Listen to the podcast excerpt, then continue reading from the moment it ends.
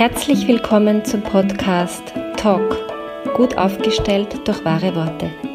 Mein Name ist Claudia Schwab-Eckel und ich liebe es, Klartext zu sprechen und Dinge sichtbar zu machen. Schön, dass du dabei bist.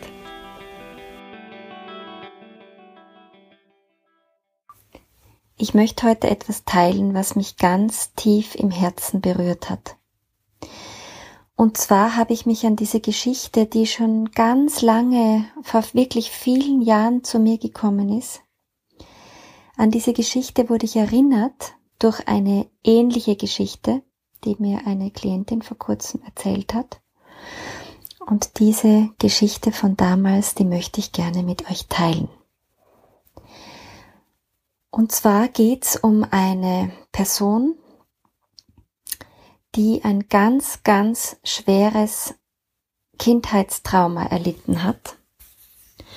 Und ähm, dieses Kind hat im Alter von vier Jahren, vier, fünf Jahren da in der Gegend, eine Körpersymptomatik entwickelt und eine Reaktion gezeigt auf dieses Trauma, ähm, das mit Sprachlosigkeit verknüpft war. Und zwar tatsächlicher Sprachlosigkeit.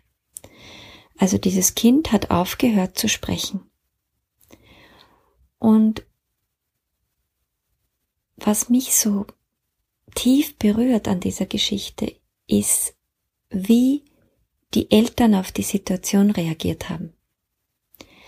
Weil die Eltern sind nicht als allererstes irgendwo hingelaufen und haben sich irgendwie ärztliche Unterstützung geholt. Ich sage nicht, dass das immer der beste Weg ist, aber in dem Fall finde ich so einfach so bemerkenswert, sondern sind und zwar zeitnah, also ich glaube nur nach einer Woche oder so, mit diesem Kind in den Wald gegangen, haben diesem Kind einen Stecken in die Hand gegeben, einen dicken Stecken,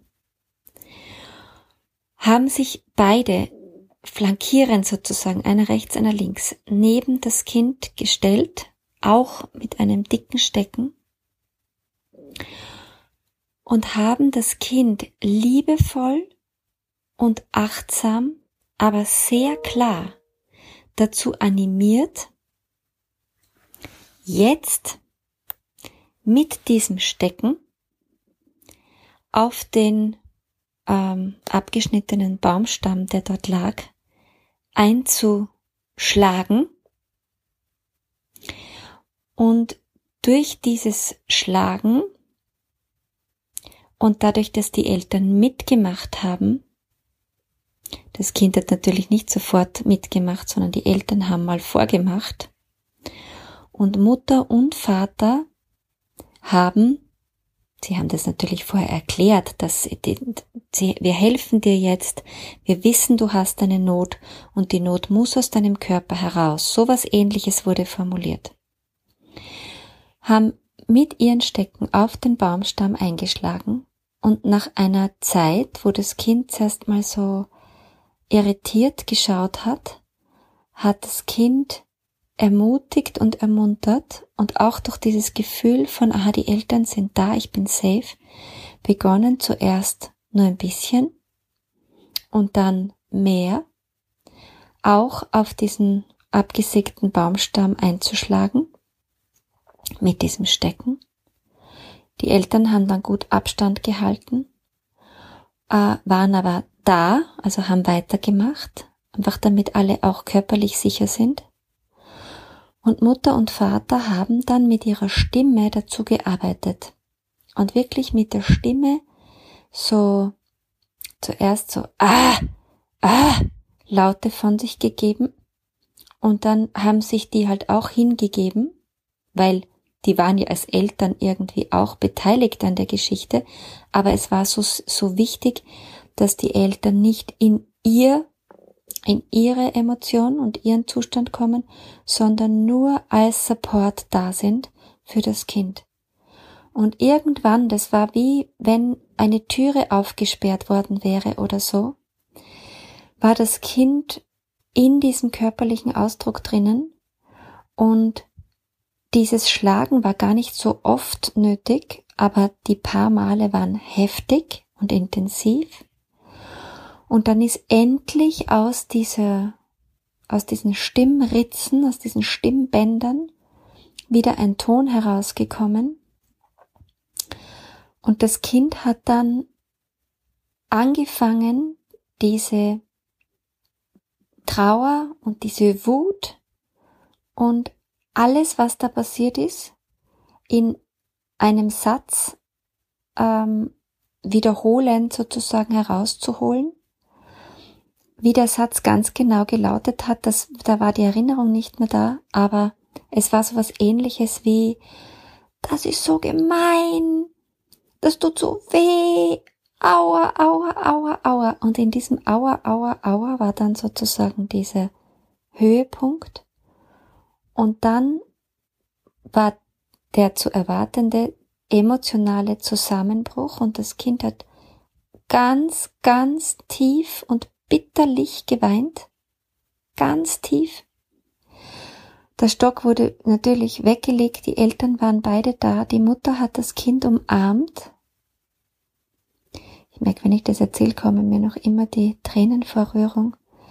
Die Mutter hat das Kind umarmt und gehalten und immer wieder gesagt, jetzt bist du sicher. Jetzt bin ich da. Schau dich um, wir sind hier, der Papa ist da, ich bin da. Und ich bin so stolz auf dich, dass du das hier so toll machst. Und diese ganze Szene hat natürlich einen Vorlauf und einen Nachspann, aber das ist der Kern. Das ist der Kern dieser Geschichte.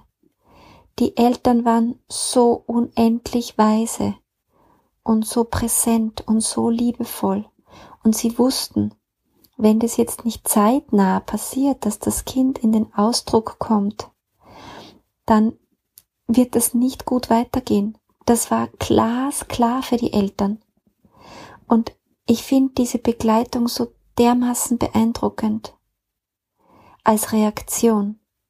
Und, und das muss ich dazu sagen, beide Eltern waren offenbar, also ich kenne die Eltern nicht, ich kenne die Geschichte von der äh, Person, die damals bei mir war, als Erwachsene ähm, in ihrer Erinnerung. Aber die Eltern dürften emotional höchst gebildet gewesen sein, höchst kompetent gewesen sein, ungewöhnlich kompetent.